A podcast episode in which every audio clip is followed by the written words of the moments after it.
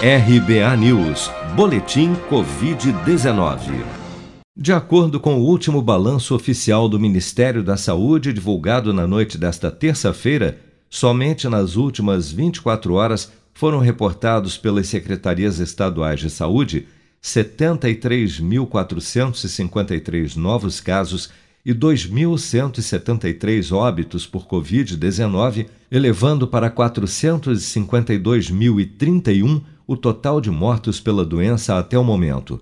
Vale lembrar, no entanto, que estes totais se referem aos dados reportados até às 4 horas da tarde desta terça-feira, independente do dia em que ocorreram, já que os atrasos nas confirmações das mortes por Covid-19 no Brasil, a depender da região, têm variado entre 14 e 47 dias.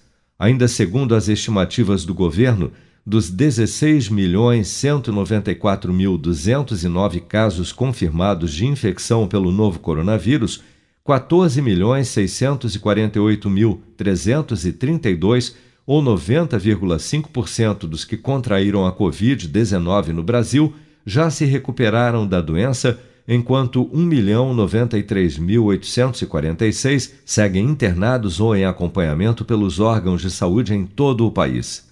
Até esta terça-feira, 42.889.342 pessoas, ou 20,25% da população do país, já haviam recebido a primeira dose de vacina contra a Covid-19, sendo que destes 21.173.890, ou 10% dos brasileiros, também já foram imunizados com a segunda dose. De acordo com o último levantamento do Imperial College de Londres, divulgado nesta terça-feira, a taxa de transmissão da Covid-19 no Brasil, que apresentava queda até a última semana de abril, subiu de 0,91 para 1,02 na semana passada.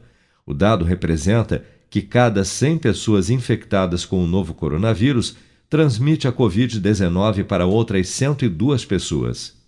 Sempre que a taxa de transmissão é igual ou superior a 1, significa que a contaminação ainda não está sob controle no país, como destaca o coordenador do Centro de Contingência da Covid em São Paulo, Paulo Menezes.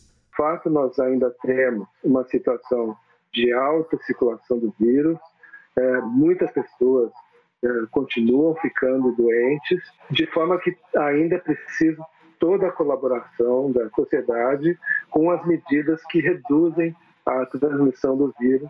Ainda segundo o Imperial College, o Brasil terá nesta semana mais de 14.600 óbitos por Covid-19, 7% a mais que o total de mortes registradas na semana passada. O aumento do número de casos e mortes no país acontece duas semanas após o relaxamento das medidas de restrição em estados e municípios na semana que antecedeu o Dia das Mães, no início de maio. Você está preparado para imprevistos? Em momentos de incerteza como o que estamos passando, contar com uma reserva financeira faz toda a diferença. Se puder, comece aos pouquinhos a fazer uma poupança. Você ganha tranquilidade, segurança e cuida do seu futuro. Procure a agência do Sicredi mais próxima de você e saiba mais. Sicredi, gente que coopera cresce. Com produção de Bárbara Couto, de Brasília, Flávio Carpes.